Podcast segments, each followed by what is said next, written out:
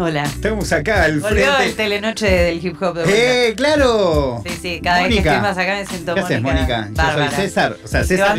Manu. Claro, estábamos en pleno Qué bien que era César y no Nico Winiaski, amigo. No, bueno, para. Eh, uh, de repente me puse re personalista, ¿no? Empecé a bardear periodistas y a alabar otros. Esto es lo que te genera entrevistar que entrevistadores, ¿ves? Después ya te pones. Sí, no, creo que en general tengo, no tengo Cuidado. ese filtro. Me, me están grabando acá.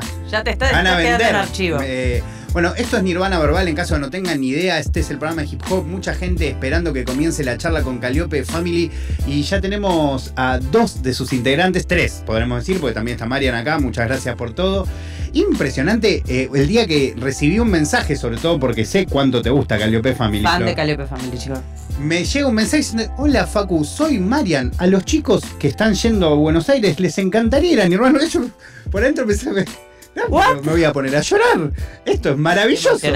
En general, les cuento, para quien no tiene ni idea, que suelo ser yo, Flor o Manu, dependiendo la nota de la que estemos hablando, que vamos atrás de, de- de los artistas que nos interesan, sean más o menos conocidos, no por, por nada en particular, y cuando eso se da vuelta, por el motivo que sea, como bien contaba Bruno recién, cuando de repente porque les gusta lo que haces, o porque te conocieron o te vieron en un lugar, eh, o simplemente porque tienen ganas, es un golazo. Es un golazo.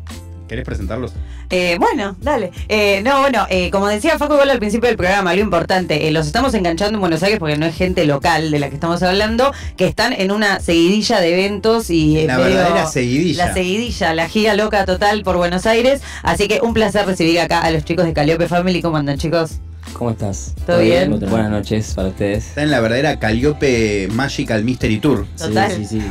gira, Porteña. gira, Qué linda. Sí, sí, vinimos a la gran ciudad acá a disfrutar un poco y a, y a tirar ahí unas magias. Me gustó la presentación, el, el telenoche del hip hop. Sí, sí, sí. ya cuando estamos en esa toma yo me siento muy noticiero. No, porque vos, ustedes también, ¿eh? Ustedes también están para conducir- con ese fondo todo, están para Ya hacerse unas noticias o no. Calliope News. Encanta- para la gente. Podemos hablar un poquito de la nada misma, de- el momento de recién de, de los chicos también, igual que yo, registrando. Ah, es Bruno, Sí. es el que hace. Capo, ¿no? Sí, sí, sí. Fui cayendo de a poco y eso, los escuchaba afuera cuando empezaron a hablar de las entrevistas y digo, este, claro, es este pibe el que hace Es la de ahí. pim, pum, pam. Y ahí conecté, maestro, maestro total, súper caro. Claro. Bueno, de las conexiones recién, eh, Lula, quien hace redes acá en la radio, nos comentaba que es el pri- la- ustedes son los primeros invitados que ella conoce de toda la gente que trajimos. O sea, estamos haciendo así redes de gente que se conoce, me encanta. Sí, sí. Tiró la mejor recién. re, Sí, sí, sí. Quiero, ya que arrancamos por acá, que nada que ver, y después obviamente profundizamos sobre, sobre la música y las fechas que hicieron y que les quedan. ¿Qué, qué, onda el contenido que consumen vinculado a, esto que nos interesa el hip hop? ¿Ven entrevistas? ¿Ven programas? ¿Leen data? Nada, ¿no? Como justo surgió, me da curiosidad Total, preguntarles. total. Sí, a mí me gusta. La verdad que me, me parece que es súper rica esa, como esa faceta de ver, qué sé yo, no sé, soy fan de un montón de artistas, entonces me gusta saber cómo piensan, qué hay detrás de, de- de su obra, digamos, y, y la verdad es que me parece como una, una buena herramienta para, para tener un poco de data, información de artistas, músicos que te gustan y tal. Así que sí, está re bueno, está re bueno, sí, me, me Yo gusta. también a full, consumo por una banda. No sé si al igual que la música, pero constantemente estoy viendo entrevistas de o me aparece ahí en YouTube y pum, entro de una a ver qué hizo tal artista, entrevista con, como que reconsumo eso. Y mismo lo que decías vos recién en la introducción, como que, no sé, flasheaste un toque que nosotros les escribimos a ustedes para venir acá. Porque creo que es recíproco eso de que, nada, los conocemos de entrevistar gente, nos gusta cómo abordan las entrevistas, creo que es algo Total. recíproco a la música, digamos, como que va de la mano totalmente con la movida. Bueno, aguante, el, el respeto es mutuo entonces. Vamos arriba, vamos arriba. 100%. Qué bueno, y, y quiero, o sea, profundizando un poco, esa data que por ahí buscan, ¿es bien rapa? ¿O también un poco trap?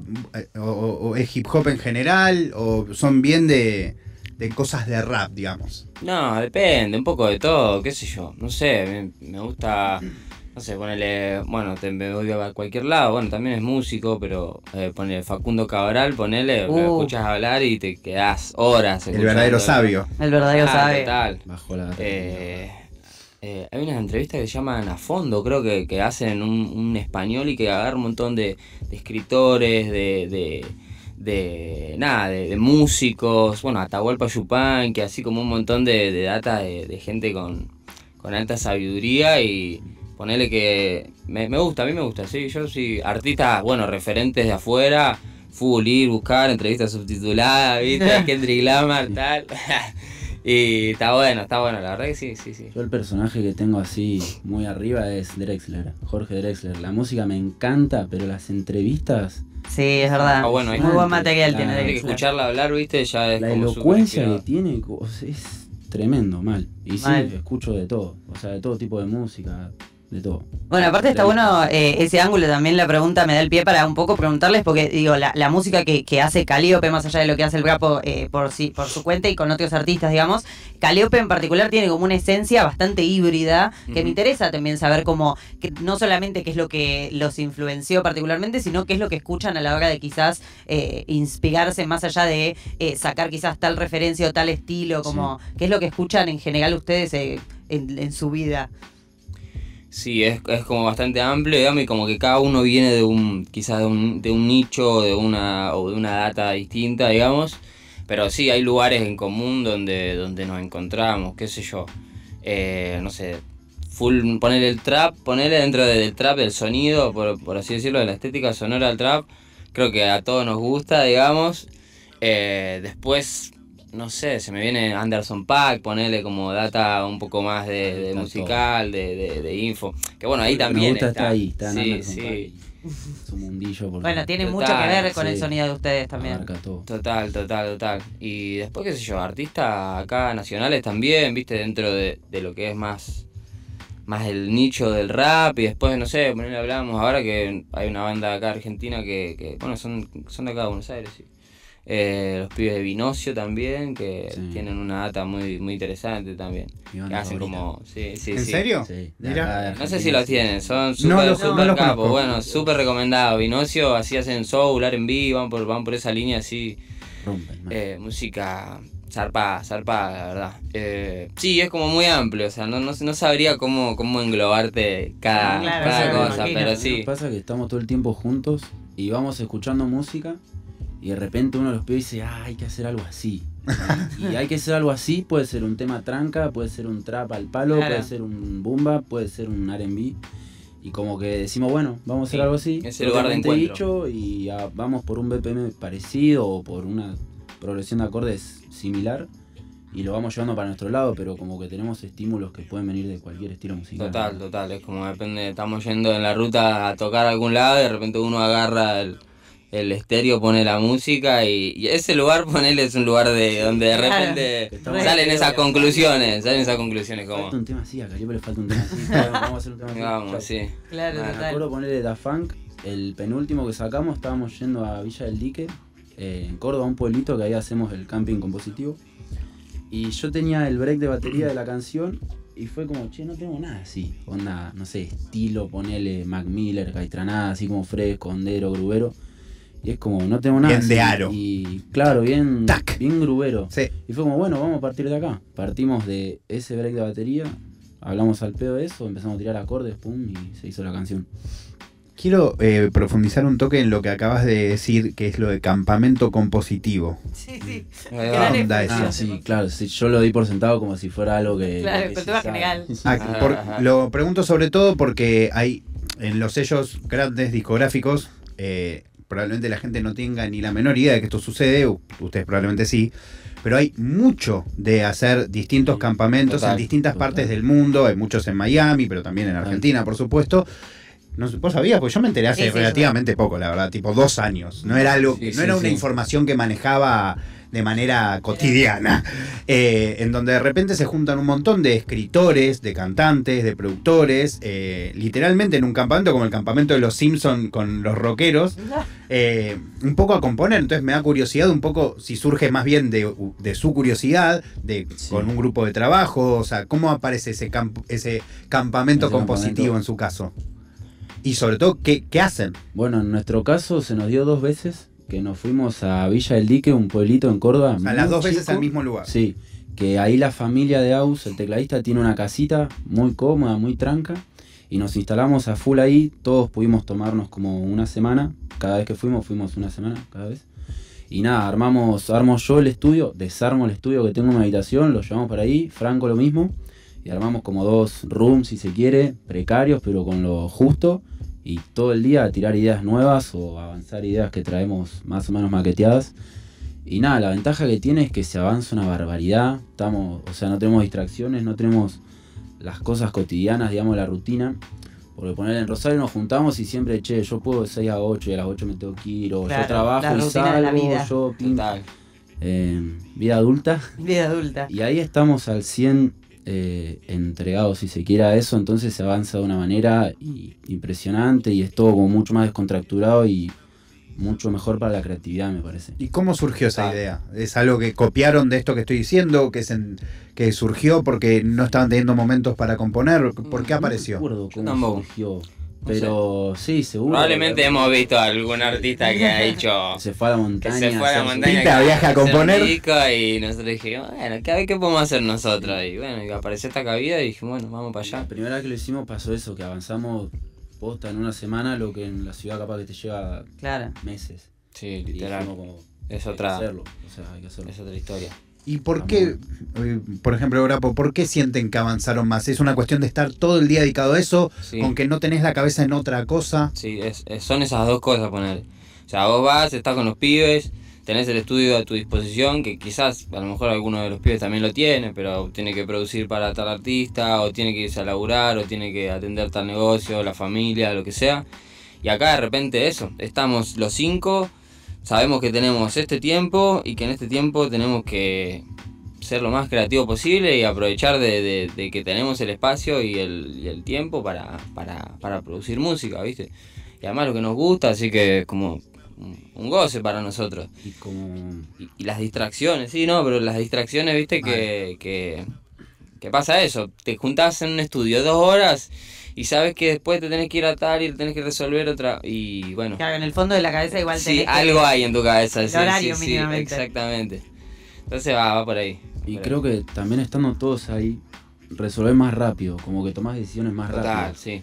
Eh, porque nosotros nos podemos juntar de a dos, de a tres, a cuatro, hacer un beat y pasárselo al bravo. Pero estando ahí arrancando de cero, como que ya, no sé, desde los acordes o si sale una guitarra, como ya es como, che, bravo, te copa esto, eh, sentís que podés hacer algo con esto y perdés menos tiempo. Capaz que no dices, no, la verdad, no me pinta. Claro. O sí, de una, es por ahí, es por ahí, vamos por ahí y vamos lleno por ahí.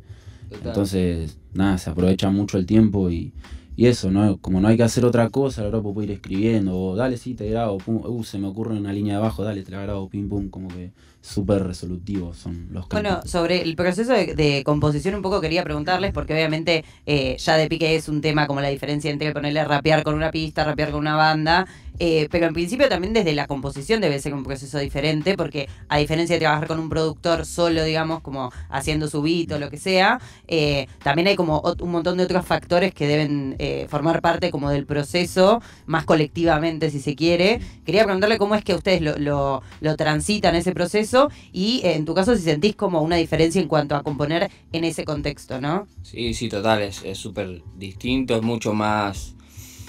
No sé, viste, son, son cosas distintas, pero...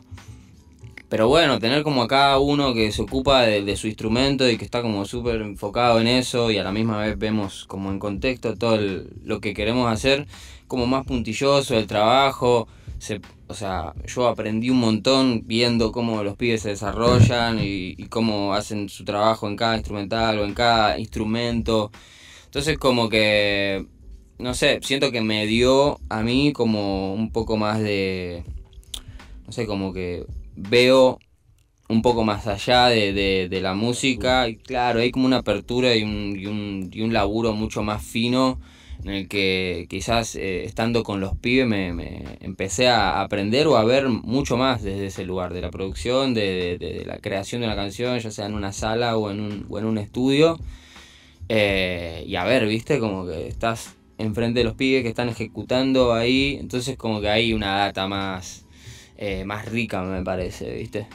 Eh, yo la verdad que lo, lo re disfruto, componer con los pibes es algo como súper, súper piola, súper productivo para mí. ¿Y en qué modifica cuando te encontrás de repente vos con lo tuyo? ¿No? Como Ah. en donde por ahí es distinto, o trabajás con otros productores, o te escucha, o escuchas una pista y querés que alguien te la reproduzca. ¿Ha cambiado mucho eso una vez que empezaste a laburar directamente con ellos? Eh, sí, y también es como que, bueno, Calliope Family es, es un grupo, entonces como que también las decisiones de, de, de cada cosa que vamos haciendo la vamos tomando en conjunto. Quizás mi proyecto solista, quizás eso, me, me- si bien laburo siempre con algún beatmaker, con algún productor, trato de como de llevar un poco más adelante las decisiones de lo que quiero ejecutar, digamos, con respecto a las canciones. Y acá es como una creación en conjunto, somos una banda, somos un grupo y con el tiempo fuimos generando un, sonido o un cierto abanico de, de- de sonidos, una mixtura que, que bueno, respondemos quizás y yo también en, en base a eso, digamos. O sea, es casi Bien. como una conciencia de grupo. Un criterio común, iba a decir yo, que es Es. como, sí, lo que dijiste, y tratar de ir atrás de eso. Tenemos ciertos caminos en los que, en los que coincidimos y en esos caminos en los que, en los que vamos, digamos. Y después como solista quizás me doy el, el lujo de, de poder ir a otros lugares que, que sé que quizás son más personales, digamos.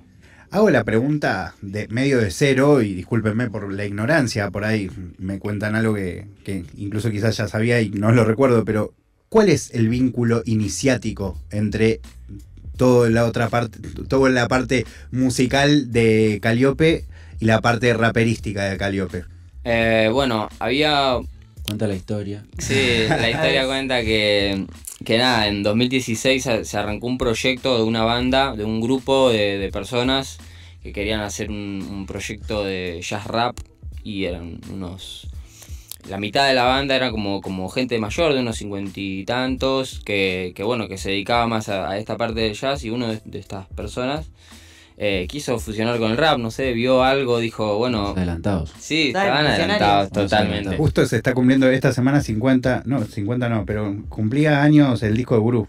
Sí, Ahí va, No eh, me acuerdo cuándo, 25, 20, eh, 22, Sí, Sí. Pero un porque es del- número del o 90 30. Es del 94. no sé, un montón de años. Claro. Mirá qué loco, increíble. Zarpado. Y bueno, y así, eh, bueno, esa banda que estaba formada, eh, el batero me conocía, el batero era uno de los pibes más, más jóvenes, me, me llamaron, eh, empecé a rapear ahí, les gustó lo que hacía, arranqué, los músicos empezaron a cambiar, apareció el tecladista, apareció Pancho, eso todo fue en 2016 y al fin de, de ese año como que el grupo medio que se diluyó por distintas cuestiones y quedamos Pancho, eh, yo y bueno y Agus, nosotros tres y dijimos bueno, Todos de la misma edad, o sea, más claro, o menos. quedamos, quedamos los, los guachines.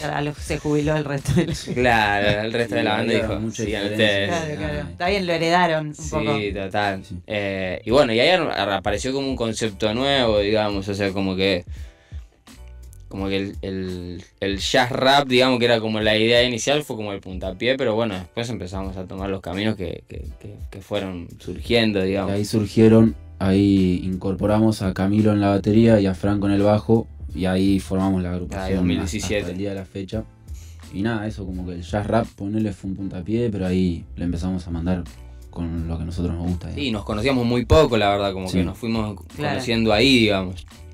El tecladista que fue el, primer el primer el primero que ingresó, digamos, eh, yo lo había tenido un encuentro con él eh, una vez, porque también era músico, vivía por la zona, tal, y compartimos y necesitábamos un tecladista, lo llamé, apareció, y, así, y así fue que fueron apareciendo los pibes y nos hicimos amigos y nos hicimos compañeros en, el proceso de, de armar la banda.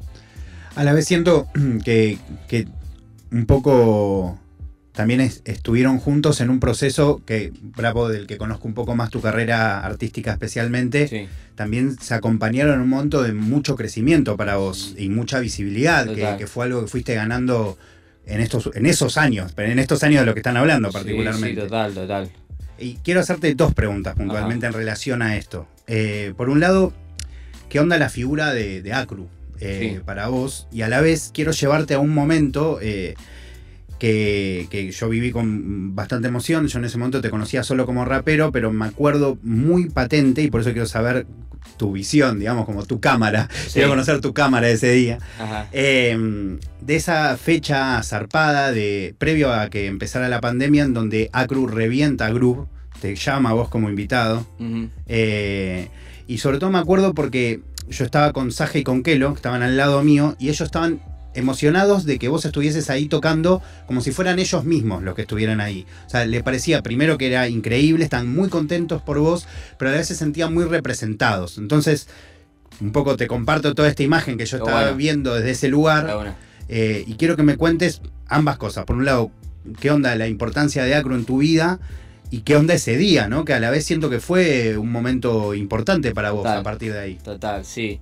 Y bueno, yo con, con Acru tengo, o sea, nos conocimos más o menos 2015, 2016, tuvimos como nuestro primer encuentro, así que él fue a tener una batalla a, a Rosario, no me acuerdo bien, una cara de perro, creo, una cosa así. Y ahí por el pibe que fue a batallar con él, con Chucky, un amigo mío, Mirá. lo conocí. Y nada, pegamos buena onda, así fue súper natural y, y, bueno, y después nos volvimos a cruzar con el tiempo y siento que hay ciertas, ciertas cuestiones de, de cómo entendemos quizás el rap o, no sé, ciertos valores, también el feeling de, de compartir y que nos llevamos bien, nos hicieron eh, eso, como cumpliar, ¿viste? Cuando de repente nos empezamos a cruzar, compartíamos y, y nada, la verdad que para mí fue y es algo súper piola tener eh, eh, el, el aval de, de- un grande como él, que yo, nada, además de ser su compa y tal, obviamente que le tengo una admiración zarpada, que nada, que me encanta lo que él hace y, que para mí fue un honor que me, que me tenga en cuenta para, para poder participar en una fecha como esa, que era eh, era como una fecha muy importante, muy significativa y había llenado y, y, y de repente me, me justo yo estaba acá también, fue Mirá. como una de esas cuestiones en la que de repente yo estaba acá, vinimos a tocar, creo, una Sí. cosa así, y me llamó y me dijo, che, mañana estás para subirte a rapear en tal momento y yo, yendo, olvidate, acá estoy. Teníamos el, el Teatro Flores con militantes, en 2019 fue eso. Sí. Justo estábamos Ah, por mirá. acá y fue como, guacho, venite, vénganse, y se subió el brapo rápido, esto increíble.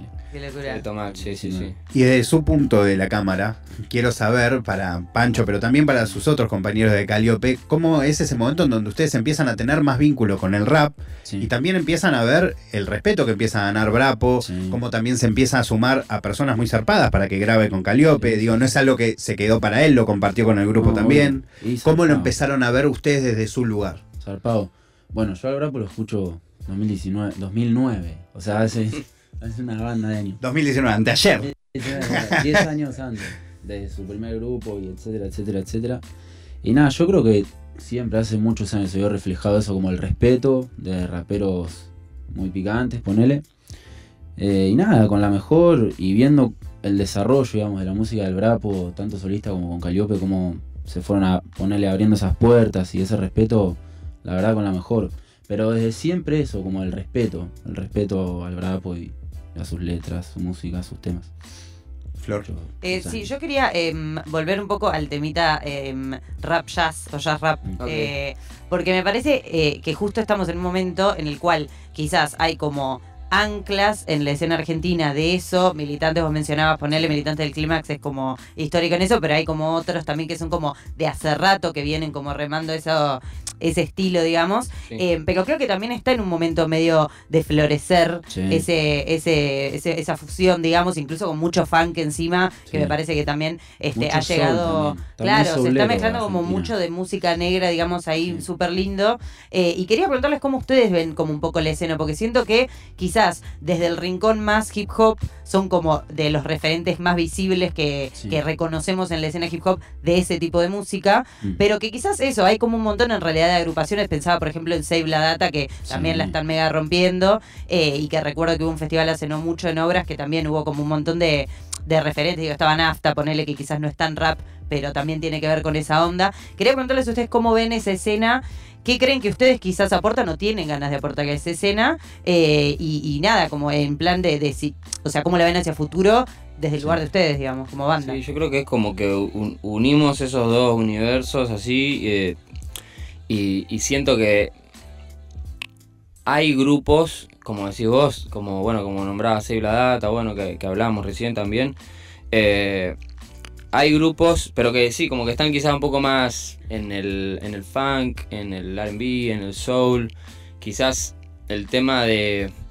Pero bueno, al mismo tiempo yo creo que hay muchos raperos que también están incorporando y quizás tienen su proyecto, pero cuando los vas a ver en vivo tienen Sí. esta- estas Sí. líneas y, esta, y estos y estos Total. tintes, digamos, de funk, de R&B, de tal, y que está apareciendo, pero en muchos artistas, me parece sobre todo solistas, digamos.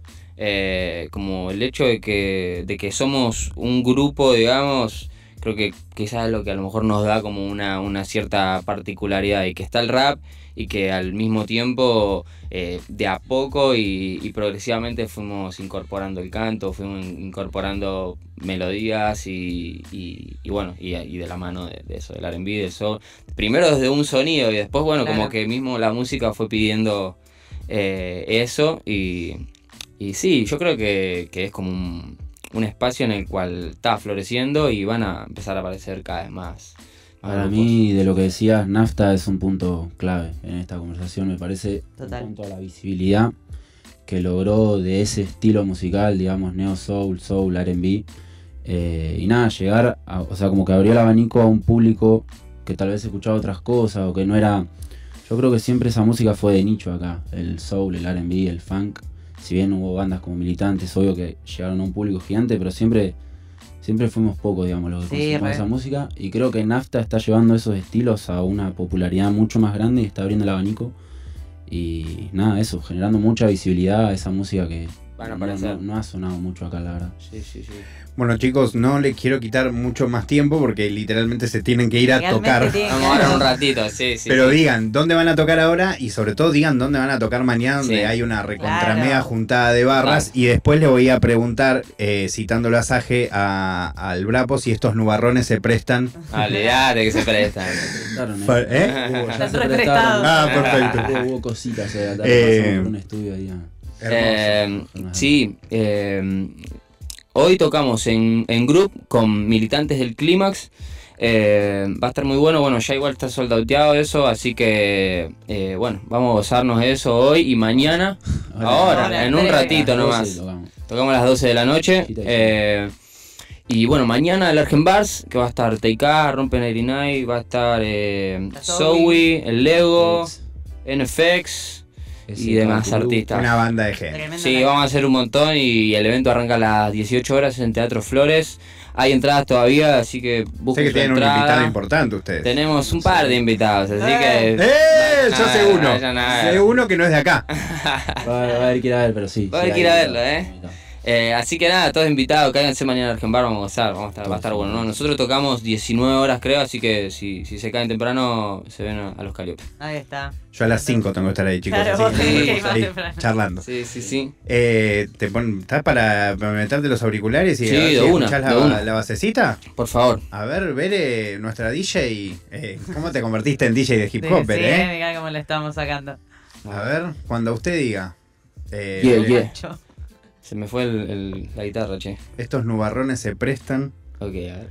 Yeah, yeah, yeah. A ver, bajamos la. Ah, verdad, estoy, perdón. Estoy... Ahí bien. Yeah, yeah.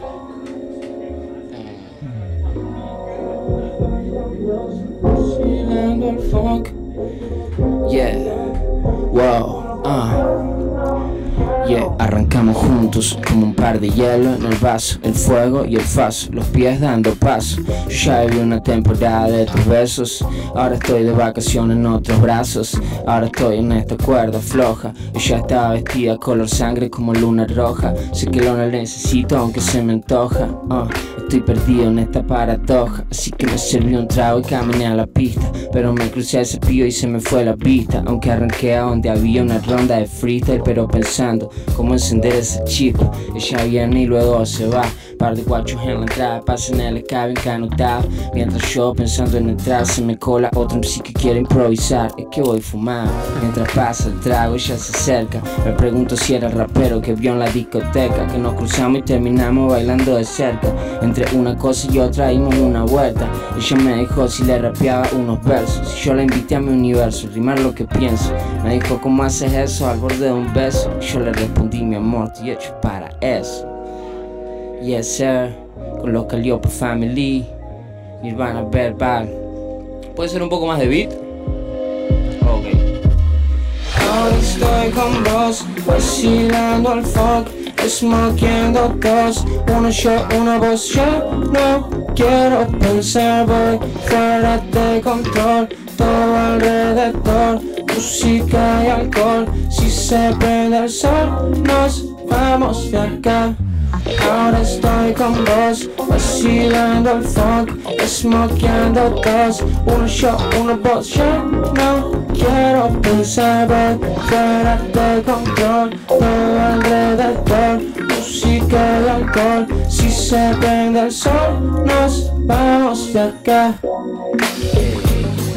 Yes sir baby, Rapo, Calliope Family, Urbana Verbal, vemos mañana, Alvin Bass, Calliope Family, yes sir, what's up. Bueno, muchas gracias. Qué lujazo. Tremendo, amigo. Qué lindo que cantaba, Brapo.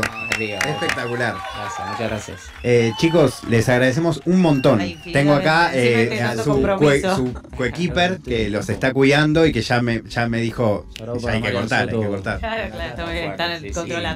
Muchas gracias, mucha mierda para ahora y nos vemos mañana. Muchas Ojalá gracias. disfruten un montón. Éxitos, bendiciones Muchas para gracias. espacio. De verdad, gracias Por haber venido, la pasé súper.